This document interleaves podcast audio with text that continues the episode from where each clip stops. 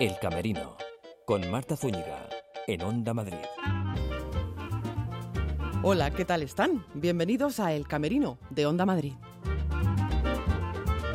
Vamos a charlar con Quino Falero, director de Malditos 16, un texto escrito por Nando López y que pueden ver en el Teatro Galileo.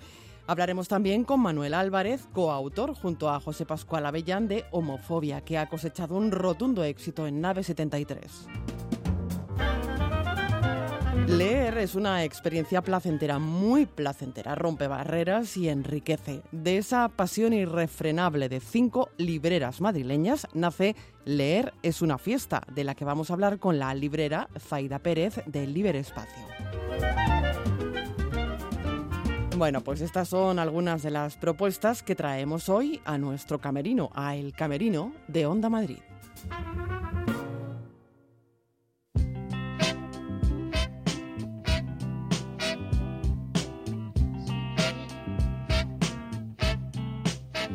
En el Teatro Galileo, Malditos 16, este texto escrito por Nando López y dirigido por Quino Falero narra el encuentro de cuatro jóvenes que se conocieron en el peor momento de su vida, justo cuando querían poner fin a ella. Han intentado suicidarse cuando rondaban los 16. Ahora, cuando ya han superado los 20, se reencuentran y comparten sus experiencias vitales. Se sienten útiles, mucho, lo son, de hecho trata este montaje de romper tabúes. Lleva este asunto a escena. Saludamos a Kino Falero, director de Malditos 16. Kino, hola, ¿qué tal? Hola. ¿Cómo estás?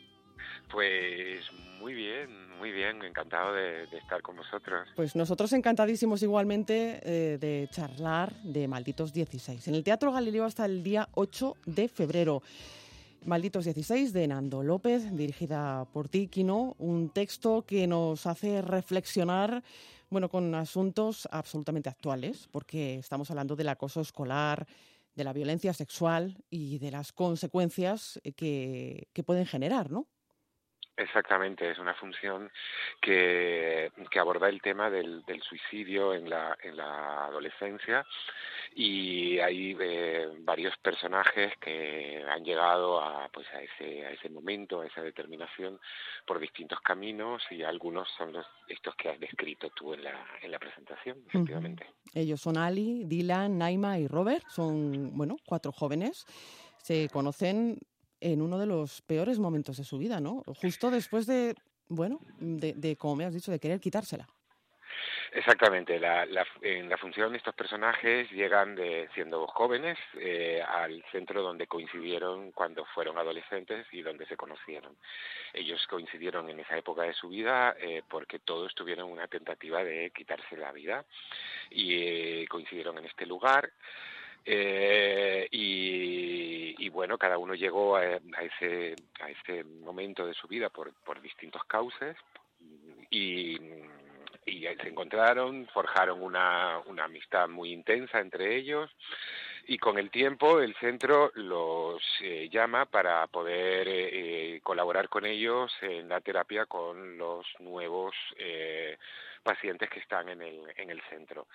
Y, y bueno, y de ese encuentro pues surgen los flashbacks eh, que les llevan a recordar los momentos de, de esa relación que tuvieron en, entre ellos y donde el público pues también asiste a, a cada uno de, de, esos momentos. O sea, digamos que la función transcurre en dos tiempos, en el tiempo actual y en el tiempo pasado donde, donde estos personajes fueron adolescentes. Uh -huh. y, y, bueno, y esa es un, poco, un poco la, la, historia, vamos viendo la, la evolución de esos personajes y, y, también pues nos vamos dando cuenta de que no todos han superado ese momento de su vida y todavía siguen quedando algunos vestigios que no, no, no se han terminado de, de, resolver de forma saludable. Mm, esos y... resquicios o grietas, ¿verdad? Que, que, que bueno, que, que, se pueden abrir al, al compartir también las experiencias y a esto se enfrentan estos chicos.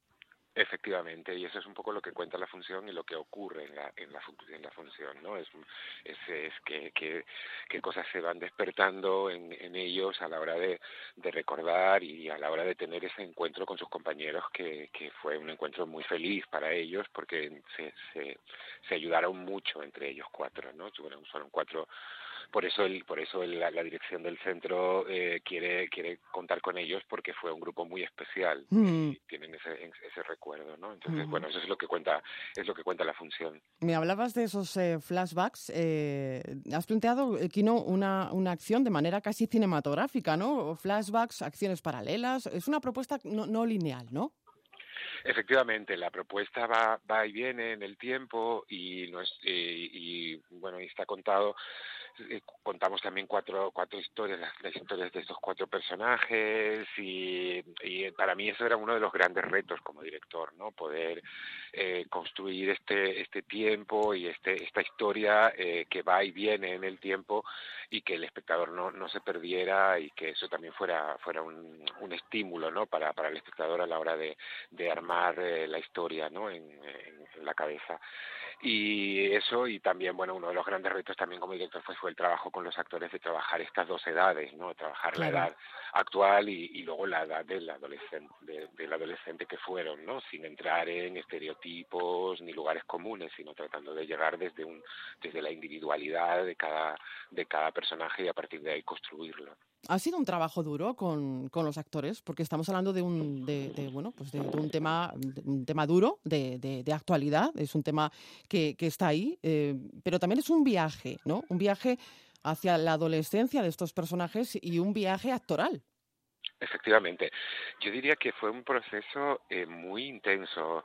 Eh, no, no, no creo que fuera duro porque, porque sí que lo recuerdo, lo recordamos todos con muchísimo. Eh, yo para mí ha sido uno de los procesos que más he disfrutado pues porque el, el, texto se fue creando en el, en, durante los ensayos, o sea, este, esta función viene de una propuesta del, del Centro Dramático Nacional que se llama Escritos en la Escena, en las que un eh, dramaturgo, director y actores convivimos durante el mismo, durante el proceso de creación para ir elaborando el, el texto a partir del trabajo conjunto. Y, y, y eso hizo que fuera un proceso muy, muy, muy interesante como proceso en sí, como búsqueda y como exploración de, de, de, todas las, las, herramientas que queríamos poner encima de la mesa para contar esta historia. y, y, sí que fue un, un, viaje para todos, porque de alguna forma todos tuvimos que, incluso yo también, ¿no? Y todos, el autor, todos tuvimos que conectar con, con nuestro, con el adolescente que fuimos, ¿no? Y reconocer ese, ese espacio de rebeldía que hemos, que tuvimos todos en un momento de, de nuestra vida. Y eso fue muy interesante, desde luego. Y, y luego lo que fue el, el, proceso de, de más, eh, más de, teatral, digamos, de trabajo de personajes, de creación del del, del, espacio y del tiempo. Esto fue un, un, proceso muy rico, muy, muy interesante, la verdad. Y otra de las, de las riquezas de, de esta obra de Malditos 16 está bueno, pues en, en, la, en la, participación de, de expertos eh, en, también que, que, se abordan a lo largo del texto, ¿no? Y testimonios de, pues eso, de, de expertos, de psicólogos, de jóvenes que han vivido en primera persona situaciones que se narran. Efectivamente, fuimos asesorados durante el proceso por distintos especialistas en, pues bueno, especialistas en identidad y adolescencia, especialistas en, en violencia, en, especialistas en temas de suicidio, en temas de, transgénero también, porque había un personaje transexual. Eh, también trabajamos el tema de los trastornos de alimentación, porque hay un personaje que, que tiene este que está pasando por ese momento de de, de, rechazo a su cuerpo y es el personaje de Ali. Y, nos vimos asesorados por, por, bueno por diferentes especialistas en estos temas y, y tuvimos ocasión de poder ver eh, testimonios de de gente que, que, que, bueno que había pasado por por por toda esta situación y fue y en ese sentido eso hizo que, que el proceso también fuera muy rico y muy muy interesante porque acercarnos a este mundo es un mundo que no bueno del que no no no, no existe no no se habla apenas no Está, es un mundo tabú no para para la sociedad no queremos hablar de eso no y sin embargo está ahí todos los, está ahí y, mm. y y los especialistas en, en, temas de suicidio pues nos, animaban a que trabajáramos a, en, esto y que diéramos a conocer esto para para para que, que para que socialmente se aceptara de una forma más natural y podamos convivir con, con eso y, y, siendo conscientes de que, de que esa realidad existe y no negarla y no atribuirla a otra serie de cosas que, que generan confusión, sino darle la dimensión que, que tienen que tener y la importancia que necesitan.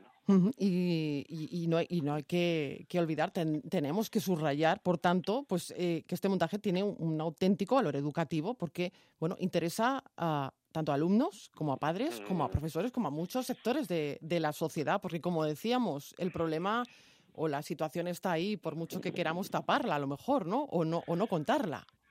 Efectivamente, es una realidad que existe y que si seguimos pensando que nos es ajena, pues es una manera de engañarnos, porque porque tenemos que convivir con eso. Y hay pues hay muchos muchos jóvenes, muchos adolescentes que que, bueno que llegan a, a esa a esa decisión desde un lugar muy desesperado y muy muy poco saludable y que es importante reconocerlo y que y, y tener la información no y, y poder poder ejercer una, una ayuda en ese sentido, ¿no? Y es por eso es tan interesante.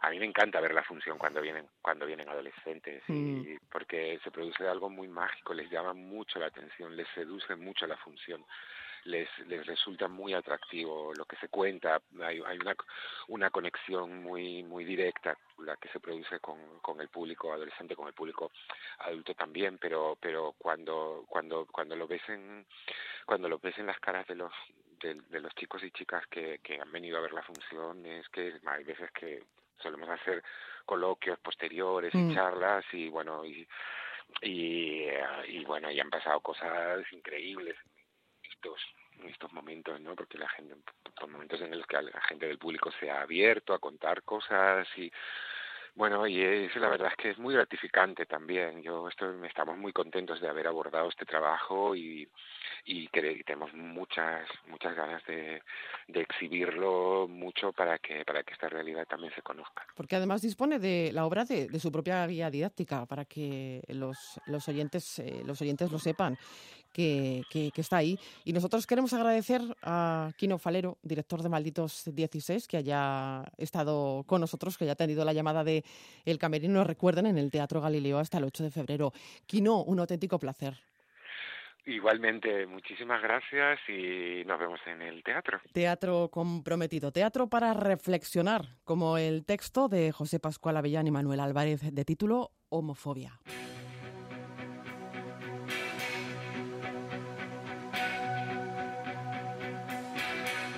En Nave 73 un auténtico éxito porque también habla desde el corazón, desde las entrañas. Homofobia parte de una premisa, la relación entre Pablo y Jesús, dos hombres que han sufrido las consecuencias de eso, de la homofobia.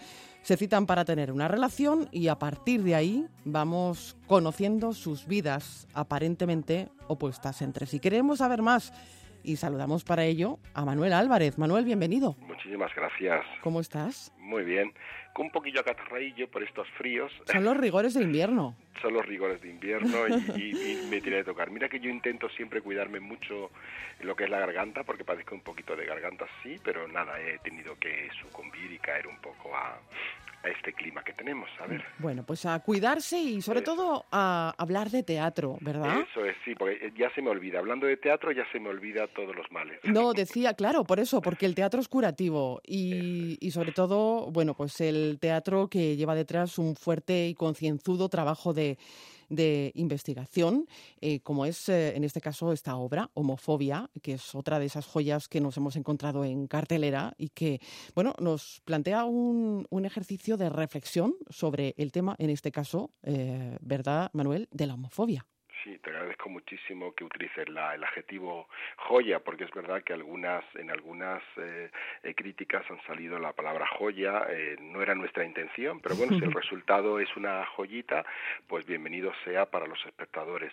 Nuestra intención, la de José y mía, era reflexionar sobre los acontecimientos que últimamente están ocurriendo cada vez más y con más frecuencia sobre los derechos adquiridos que pensaba que estaban absolutamente asegurados y todo lo contrario o sea, de pronto viene una ola así un poquito, vamos a llamarla conservadora, que no les gusta unas actitudes con libertades y de pronto habría que, pensar en reflexionar y decir nuestra opinión, ya que eh, en este país eh, se puede hablar de todo, afortunadamente, porque tenemos libertad pues nosotros también queríamos aportar un, granito de arena de reflexión de lo que está pasando en este país.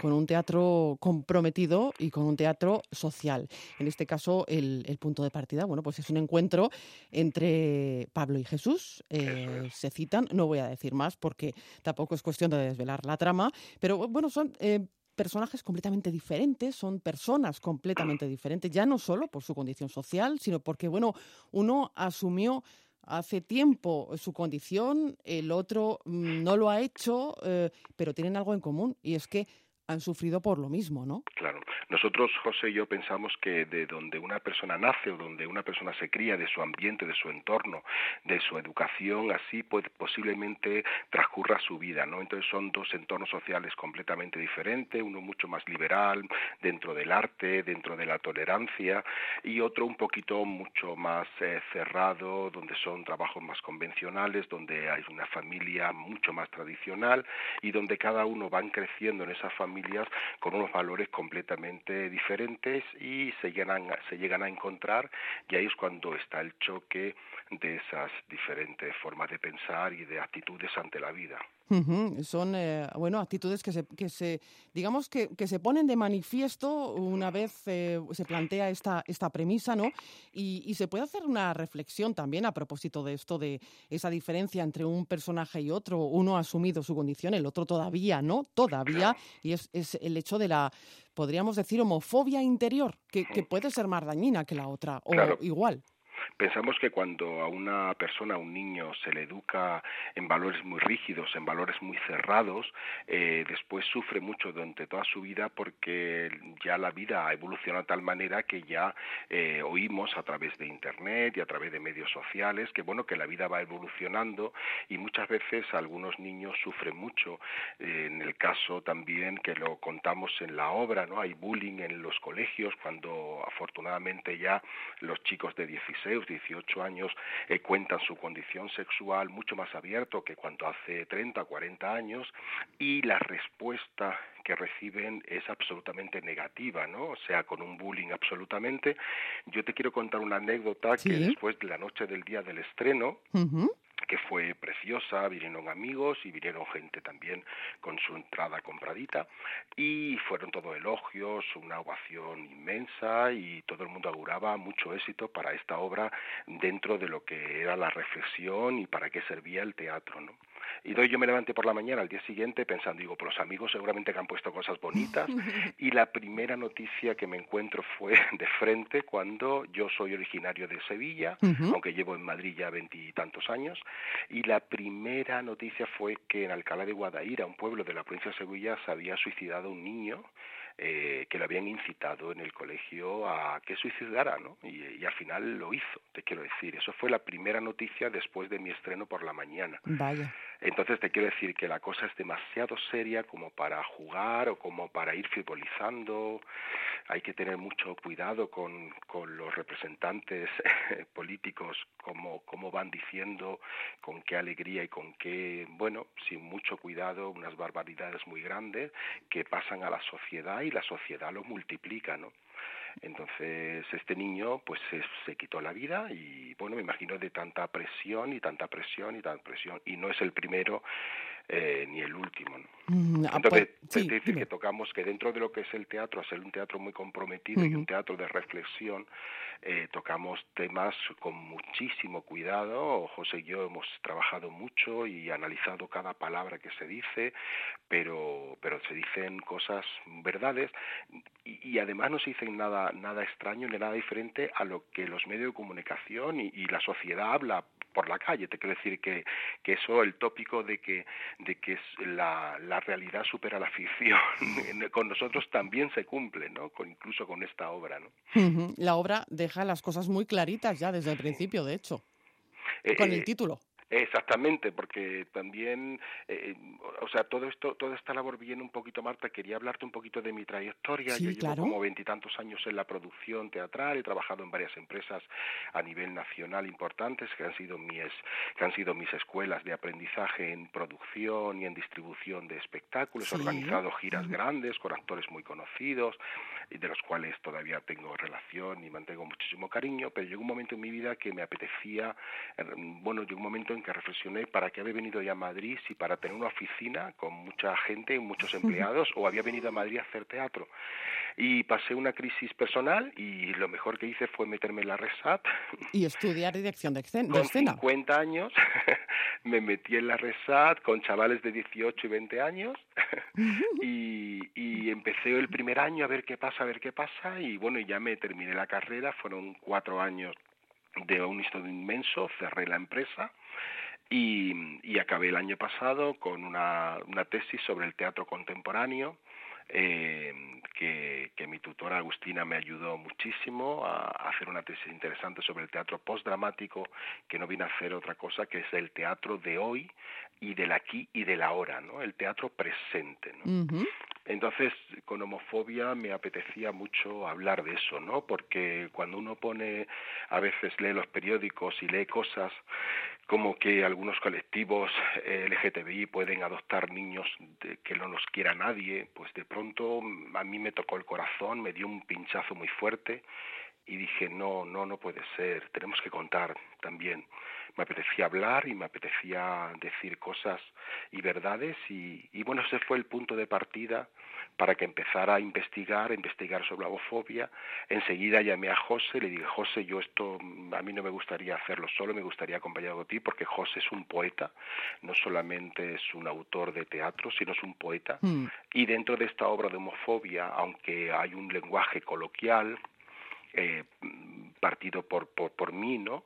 Eh, José lo coge ese, ese, texto coloquial y hace una belleza impresionante como los personajes hablan de una manera absolutamente poética y que toca el corazón. Y eso es la magia de José Pascual Avellán, que, mm. que lo hace de maravilla, ¿no? Desde luego que sí, y, y tenemos que recordar también a, a, los actores que dan, que dan eh, vida a Pablo y Jesús, que son Pablo Castañón y Jesús Sarmiento. Claro, que justamente se llaman iguales sí. por esa cosa del teatro actual, del teatro de hoy, que dan vida, eh, son ellos, que ellos no han vivido esas experiencias afortunadamente, pero, pero Pablo y Jesús eh, nos reunimos para, para, hacer, para hacer esta obra. Yo les comenté lo que quería hacer, que era un poco un experimento en el sentido de una residencia artística Nave 73, que también uh -huh. me gustaría resaltar que son sí. maravillosos. Sí, me consta. O sea, te enamoras de los tres, son tres gestores que sí. llevan esa sala que a cual más guapo por dentro y por fuera.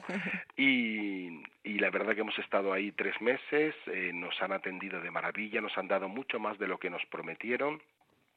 Entregamos un proyecto, al día siguiente, sin pensarlo enseguida, dijeron sí, sí, por favor, aquí tienes tu casa, y nos involucramos los dos actores, José y yo, eh, en un proyecto de investigación, y bueno, hemos tenido la suerte que los actores, independientemente de su trabajo de interpretación, que son los dos inmensos, como personas son una maravilla, o sea, una maravilla porque ha habido una relación un poquito más allá del que el ámbito profesional, porque dice que con el roce se hace el cariño, ¿no? Entonces, imagínate tres meses casi todos los días trabajando por una convicción que teníamos los cuatro que teníamos que sacar adelante, ¿no? Y que era importante hablar de esto en este momento, muy, muy importante. Oye, eh, Manuel, ¿tenías claro desde el principio que, este texto que coescribes con, con José Pascual Avellán lo tenías que dirigir tú? Sí, sí, sí, era, era mi primer proyecto después de la escuela, de la dirección. He hecho, he hecho cuatro obras en la escuela, afortunadamente con buenas notas, pero, pero a nivel profesional quería sacar la primera, la primera obra y, y esta es como mi debut, por decir de alguna manera, en la dirección de escena, eh, ya que había estudiado y la especialidad de la carrera era dirección de escena, ¿no? Uh -huh. No y sé si... Sí.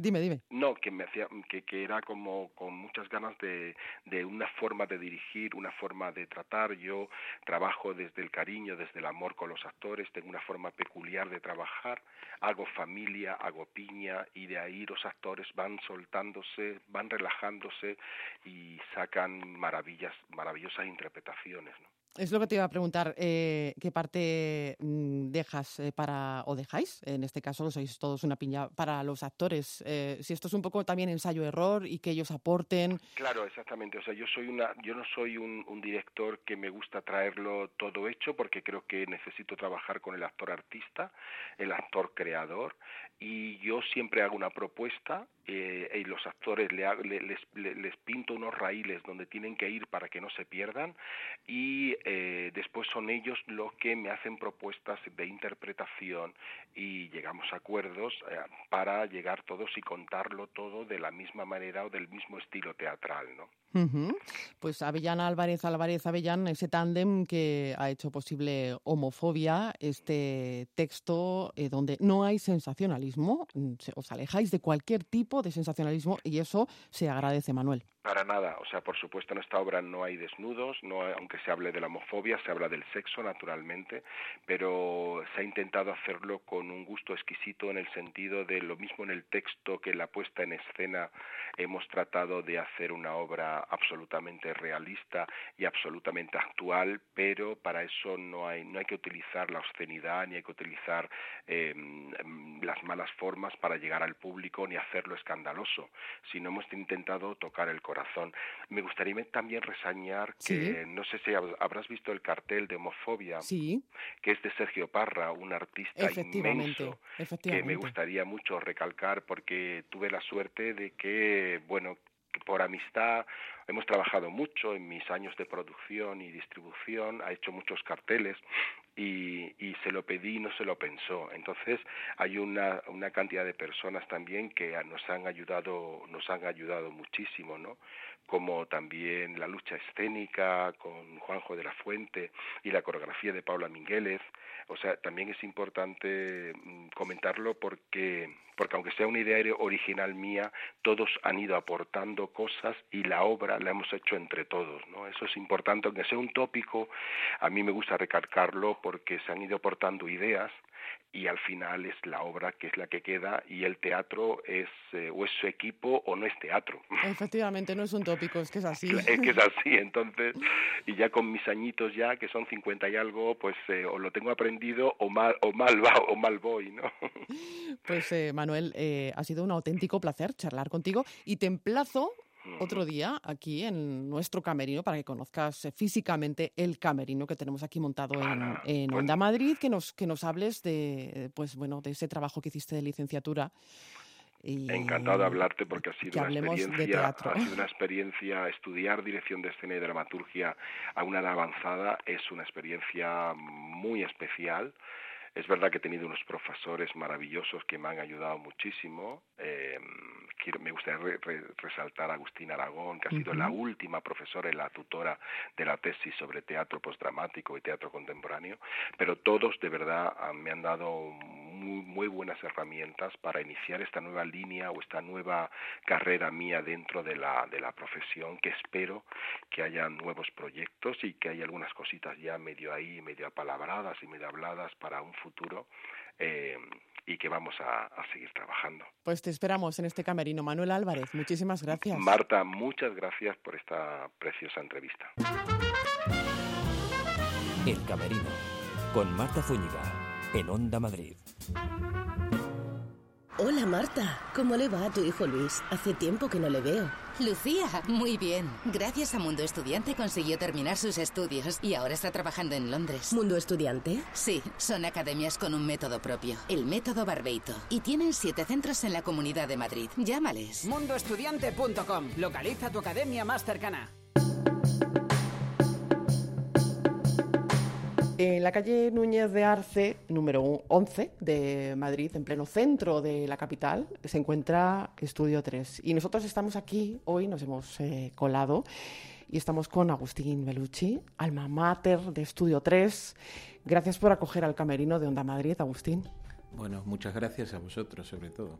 Porque siempre habíamos hablado contigo, en, bueno, siempre, en algunas ocasiones, con motivo de algunos estrenos teatrales que estabas llevando a cabo, pero en esta ocasión venimos a verte a tu casa, porque esta es tu casa y esta casa cumple nada menos que 40 años. Felicidades. Bueno, muchas gracias. Sí, 40 años que yo no sé cómo he llegado aquí, porque realmente es 40 años aquí eh, para mí ha representado una sorpresa porque estoy trabajando, trabajando, trabajando y de pronto van pasando los años, pero jamás dije voy a estar 40 años. Entonces ahora es como una sorpresa y, bueno, estoy contento de, de, llegar como estoy llegando aquí, con ganas y con pasión. Hace 40 años imaginabas que Estudio 3 iba a ser como es hoy día y, a, partir de esto ya te pregunto, ¿cómo ha ido evolucionando el estudio? ¿Cómo, cómo ha cambiado? Porque es que hay tantas historias que contar. ¿Cómo surgió? Claro.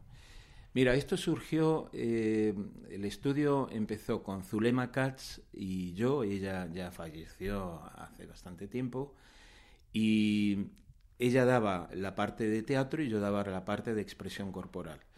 Y luego eh, yo me fui metiendo más como actor y como director hasta que empiezo con las clases de teatro también. Entonces, para mí es fundamentalmente un espacio donde puedo hacer cosas. En vez de esperar a que te llamen como actor o como director, esa famosa espera del teléfono. La llamada telefónica, ¿no? o, hacer contactos en, lugares eh, públicos, digamos, estrenos y lugares a ver qué pillas por ahí, yo he decidido que no, que el trabajo me lo hago yo, me lo invento yo y tengo un espacio. Y ese espacio, aquí al lado de la Plaza Santa Ana, súper cómodo y fue creciendo, porque primero era más pequeño y fui alquilando de tal manera que ahora es un espacio importante en Madrid y de referencia, ¿no?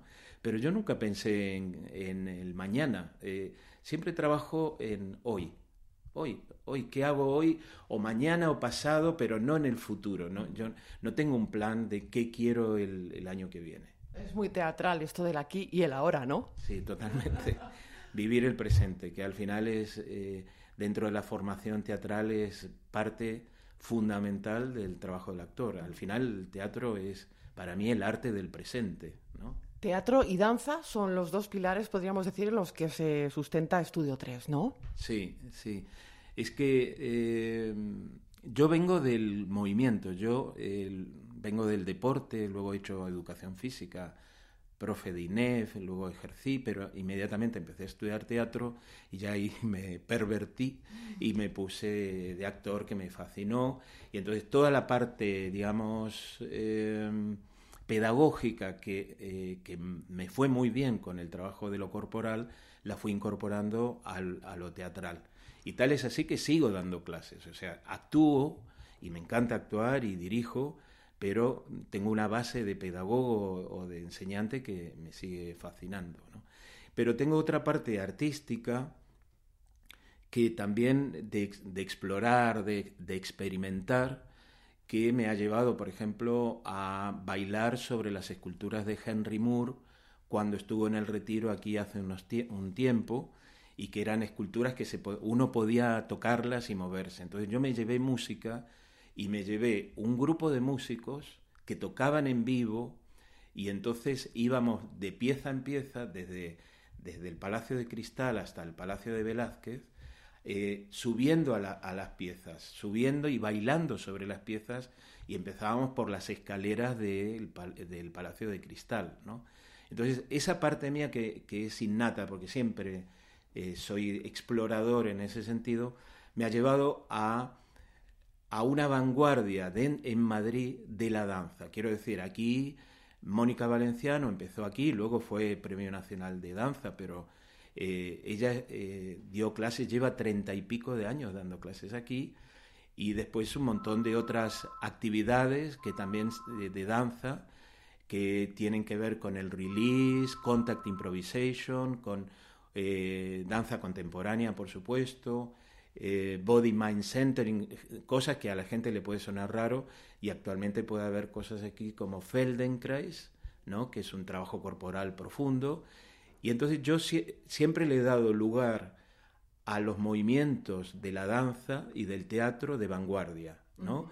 Digamos, que no tiene que ver directamente con ganar pasta, con ganar dinero, sino que tiene que ver con conocer, con hacer la experiencia. También estuvo aquí Rodrigo García, que, luego fue muy, muy conocido, ¿no? Carlos Marquerí y, Elena Córdoba, Elena Alonso, Ana Buitrago, eh, Meilín Bisoño también estuvo por aquí. O sea, mucha gente ha colaborado y yo fascinado y aprendiendo mucho de ellos. Aprendiendo de ellos, aprendiendo de ti, eh, porque eh, este estudio nació y tiene un objetivo que es seguir creciendo ya no solo como profesionales en el mundo de la interpretación o en el mundo de la danza, sino también eh, crecer como personas, ¿no? A través de la expresión, podríamos decir, Agustín. Sí. Eh, lo primero que di yo aquí fue expresión corporal, ¿no? Entonces, en esa expresión corporal que todavía no se sabía hacia dónde iba, había elementos de, del teatro, había elementos, por supuesto, de la danza y de la expresión corporal de mi formación con Patricia Stokoe, que es un referente argentino muy importante, la creadora de la expresión corporal, que yo me formé con ella, pero luego eh, todo eso tiene unos resultados de crecimiento personal. ¿no? Eh, ¿Qué quiere decir crecimiento personal? Donde es una, son actividades, todas las que ocurren aquí, donde está lo corporal, lo mental y lo emocional. Con lo cual estás uniendo centros muy importantes del comportamiento. Entonces, no es solo algo físico tipo gimnasio donde le das al músculo o algo mental, más intelectual de otro ámbito, sino que además pones la emoción. Entonces, juntar las tres cosas a mí me parece lo más. Me parece que es lo que necesitamos, que tendría que estar en todos lados, en los colegios, y en, la universidad y en todos lados. Y crecer como persona siempre está primero que crecer como profesional de la danza o del teatro. Entonces viene gente aquí, amateur, o aficionados, o gente que tiene su trabajo y que le encanta ser eh, informático, pero que vienen aquí una o dos veces por semana y se dan una paliza de esto y salen encantados, más felices. Y, renovados. Y, además dais, eh, ofrecéis entrenamiento actoral también para profesionales, porque esto del teatro y de la danza requiere mucho entrenamiento y uno se tiene que reciclar, ¿verdad, Agustín? Sí, hacemos talleres de tal manera que eh, viene gente del extranjero también, muy buenos profesionales europeos o de Estados Unidos, de Argentina, de Japón, hemos tenido los primeros que hemos tenido eh, danzabuto, en fin, eh, hemos hecho, mm, sería más fácil lo que no hemos hecho, pero y entonces, cuando aquí empezó Pilates, eh, ahora hay Pilates en todos lados, pero aquí eh, Pilates fue de los primeros lugares que hubo, entonces siempre como probando cosas nuevas. Y todo esto seguro que le, le viene bien a la gente y nos damos cuenta. Hemos contado, me has contado, me estás contando de dónde venís, dónde estáis y ahora dónde vais a ir. Mm, el futuro. el futuro. Eso ya me... El más inmediato, aunque sea, para celebrar estos 40 años. Sí, sí, mira. Eh, con el grupo de profundización de teatro ya empezamos un nuevo ciclo de eh, creación y producción de una obra. La última obra que yo había hecho, que era de, Denise de Perú, que fue La Tentación de Vivir, que estuvimos en los teatros Luchana, que nos fue muy bien, tuvimos dos años ahí. Ahora también eh, con otra autora que se llama Janina Marini, eh, argentina, iniciamos a, partir de improvisaciones un nuevo ciclo y una nueva producción de obra para terminarla a finales de junio. Eso es un proyecto teatral, pero en paralelo tenemos un montón de otros proyectos, como por ejemplo el Festival de Contact Improvisación, que es en abril, ¿no? Que es el décimo tercero y lo hacemos en el Conservatorio Superior de Danza. ¿En qué consiste? El contact improvisación es una técnica, eh, no sé si inventada, pero sí desarrollada por Steve Paxton en 1972. Él también viene de la educación física y descubrió que a partir del contacto, el contacto de una persona con otra persona, se generan unas energías y unas, y, unas acrobacias y una danza muy particular y que le aportó a toda la danza contemporánea muchísimo.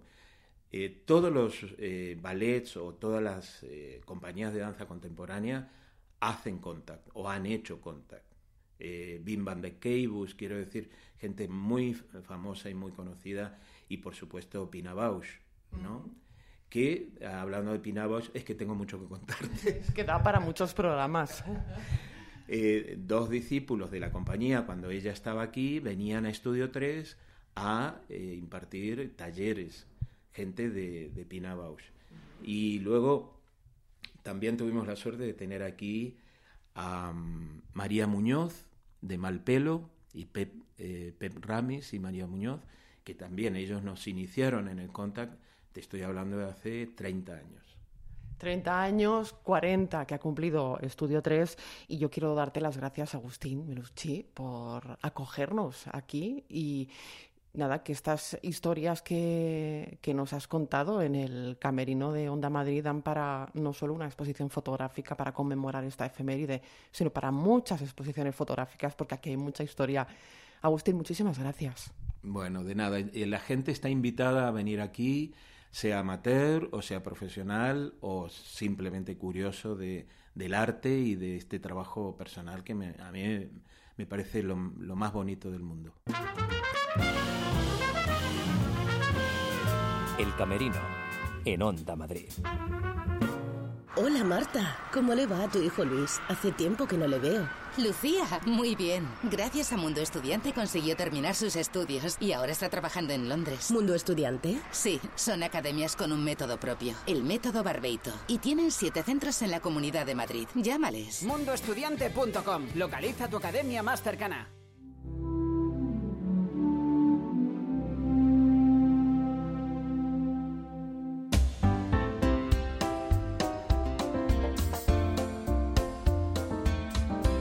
Abrimos las puertas del camerino a otras propuestas que en este caso tienen que ver con la lectura, con los libros, con las libreras de literatura infantil.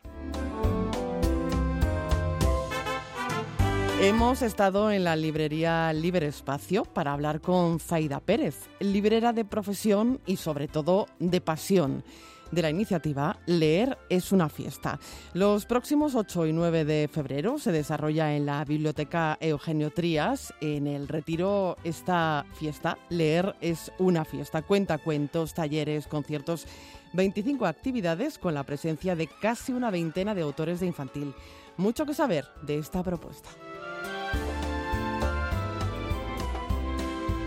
En Liber Espacio, una de las eh, librerías que participa en esta fiesta es la fiesta de la lectura, porque Zaida Pérez, leer es una fiesta y Zaida, ante todo, gracias por acoger al equipo del Camerino de Onda Madrid. Gracias a vosotros por venir hasta la librería y por apoyarnos en el lanzamiento y en la difusión de este proyecto de Leer es una fiesta que celebraremos en Madrid, en la Biblioteca Eugenio Trías, que nos ha cedido todo el espacio y, que está colaborando mucho con nosotros. Vamos a hacer que leer sea una fiesta en Madrid el 8 y 9 de febrero. Decía que leer es, es una fiesta, eh, ese es el título de esta iniciativa que, que, nace de una pasión y es esa pasión irrefrenable de defender el papel de las librerías infantiles en la vida de las familias. Y lo cierto es que, bueno, aquí participan varias libreras y varios establecimientos, varias librerías.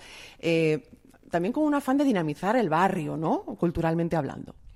Sí, queremos eh, difundir que las librerías somos espacios vivos, espacios donde pasan cosas, eh, lugares de encuentro, espacios donde los libros se vivan y se lleve el público la, la experiencia vivida con ese libro y que lo recuerde con cariño. Y esas experiencias, pues en este caso, eh, se van a vivir con los creadores de los libros, los autores eh, y autoras, eh, ilustradores, ilustradoras y escritores, va a haber escritoras, va a haber narradoras, poetisas.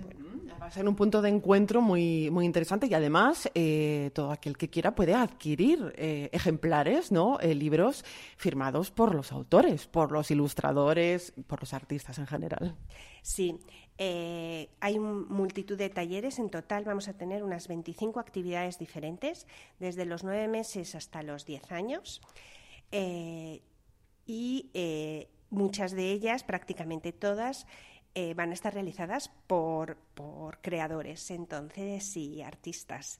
Y todos con obra publicada, que estará ahí disponible en el espacio de la librería para que puedan llevarse el ejemplar firmado. Claro, claro, porque además eh, esto es muy interesante y es que mm, caminan de la mano eh, las eh, librerías privadas con la biblioteca pública, en este caso que estamos hablando de la Eugenio Trías en pleno centro de Madrid, en el Parque del Retiro. Desde luego, el marco, como se suele decir, es incomparable. Sí, la verdad es que hay que darle las gracias a la biblioteca y al ayuntamiento por, y a Estela, que es la directora de la biblioteca Eugenio Trías, y todos los colaboradores porque vamos a montar una buena y sí sí una buena fiesta y nos han cedido todo el espacio y yo creo que esta comunión y, esta eh, cooperación entre espacios públicos y, y pequeño comercio privado es muy positiva. ¿Cuántas historias hay en un libro, verdad? Nosotros eh, en el camerino hemos dicho, vamos a abrir las puertas hoy de, este camerino, vamos a salir eh, a, esta librería, a, Libre Espacio, porque abrir un libro eh, y leerlo supone que el lector se convierte en un intérprete de muchas historias. Es cierto, y además aquí, en Leer es una fiesta, además va a ser posible creador y partícipe de las historias que pasen. En concreto, por ejemplo, vamos a tener un panel donde todo el que quiera acercarse puede aportar ideas para eh, los próximos libros de futbolísimos de Roberto mm. Santiago. Y además Roberto Santiago va a estar aquí también, ¿no? Sí, vendrá el domingo eh, a, bueno, pues hacer un sorteo, a hablar con los chicos y a firmar. Va a ser una auténtica fiesta, porque leer es eh, una fiesta. ¿Cómo, ¿Cómo surge esta iniciativa? Porque esta es la primera vez que, la ponéis en marcha. Eh, estas cinco libreras de, este barrio y mm, no sé si con afán de perpetuarse en el tiempo. Esa es la idea, ¿no? sí. Bueno, pues eh, dentro de las librerías infantiles pues nos llevamos bastante bien. Y en este caso, pues Clara Echevarría del Dragón Lector, Esther Madroñero de Quiricu y la Bruja, Marina de Turuletras y yo. Faida Pérez. junto con Clara Porras, que hasta ahora ha sido la librera de La Mar de Letras, que ahora tiene un proyecto nuevo que se llama Letras sobre Ruedas, pues hablando de qué podemos hacer para eh, dar a conocer lo que ocurre de verdad en las librerías, lo que las libreras somos capaces de hacer y cómo los eh, libros forman parte de eh, la diversión en familia. Los libros son parte del ocio y con los libros, eh, efectivamente, soñamos, eh, aprendemos y nos divertimos mucho. Y yo creo que es esa parte de diversión que queremos fomentar. Los libros no se deben de quedar en deberes escolares, en lecturas obligatorias. Y lo que sí que vamos viendo es cómo poco a poco, pues sí que hay menos gente que visita las librerías y menos gente que disfruta de verdad con las estupendísimas historias que se publican.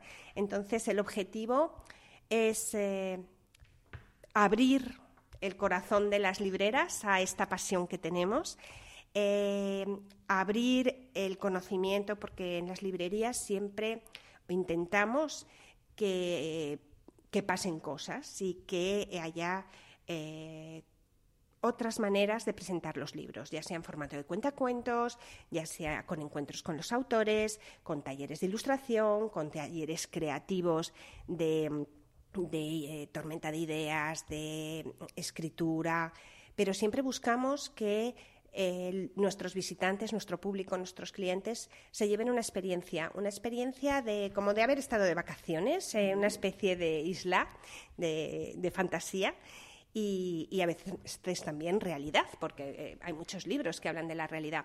Pero ese contacto con los creadores directos de, los libros también creemos que es algo muy importante y que es lo que ahora la librería, en este mundo que vivimos que es tan digital y tan rápido, pues entrar en un espacio que ofrezca esta diversidad eh, literaria que, que, pueden encontrar en las librerías, con además experiencias eh, que se lo llevan en el corazón, pues es una manera de que al final los niños y niñas les guste leer y cojan los libros con cariño y con otra mirada. Claro, porque además lo interesante de esta iniciativa es que leer es una fiesta, se va a convertir en una fiesta para toda la familia. Es decir, eh, ya no es solo lectura infantil, sino que los eh, chavales, los, los, niños, los más jóvenes de la casa van a estar acompañados de sus familias. Así es que es una fiesta de nueve meses a 99 años.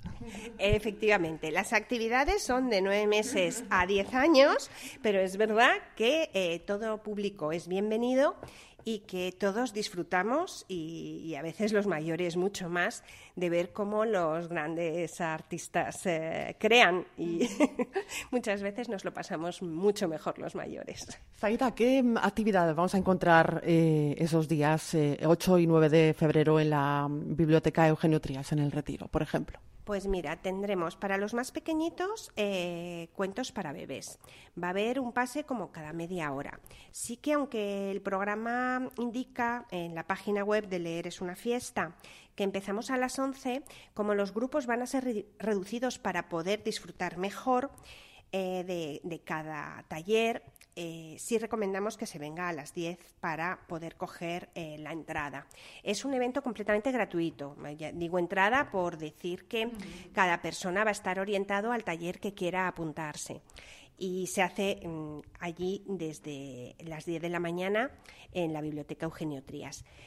tendremos cuentos para bebés desde los nueve meses, conciertos, música, poesía, eh, talleres de ilustración, talleres eh, creativos para dar ideas eh, de escritura, cuentos, muchos cuentos.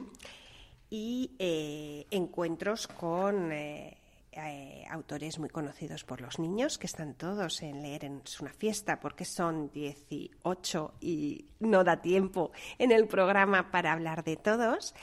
va a haber también un taller de poesía y, bueno, y de cómic. También tendremos taller de cómic, es decir, yo creo que tendremos eh, para todos los públicos, desde nueve meses hasta diez años, y todos los mayores que quieran disfrutar de este maravilloso encuentro y de esta fiesta genial con nosotros, nosotras y los libros.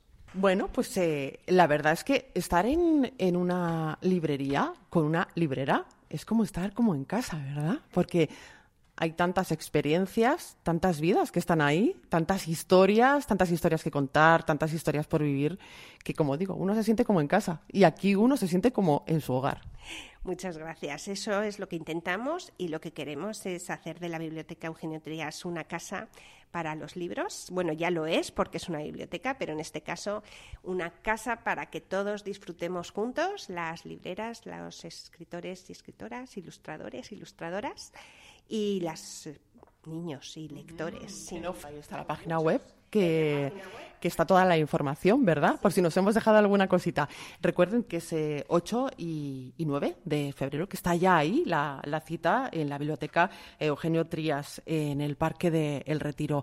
Y yo quiero agradecer a Zaida Pérez, eh, bueno, pues su deferencia al habernos recibido, aparte del equipo del Camerino, en esta que ya para mí es mi casa, si me permites. Por supuesto, estás en tu casa y todos los oyentes también.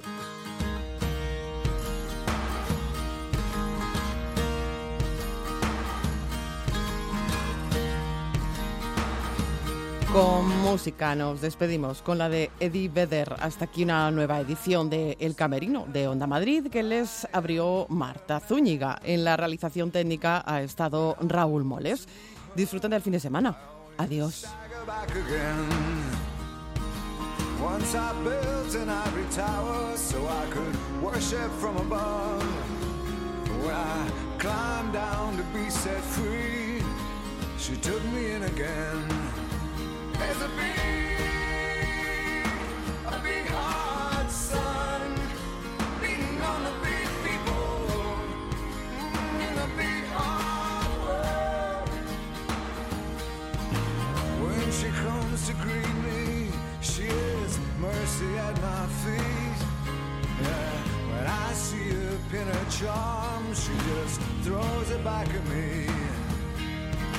Once I dug in her grave to find a better land. She just smiled and laughed at me and took her blues back again. There's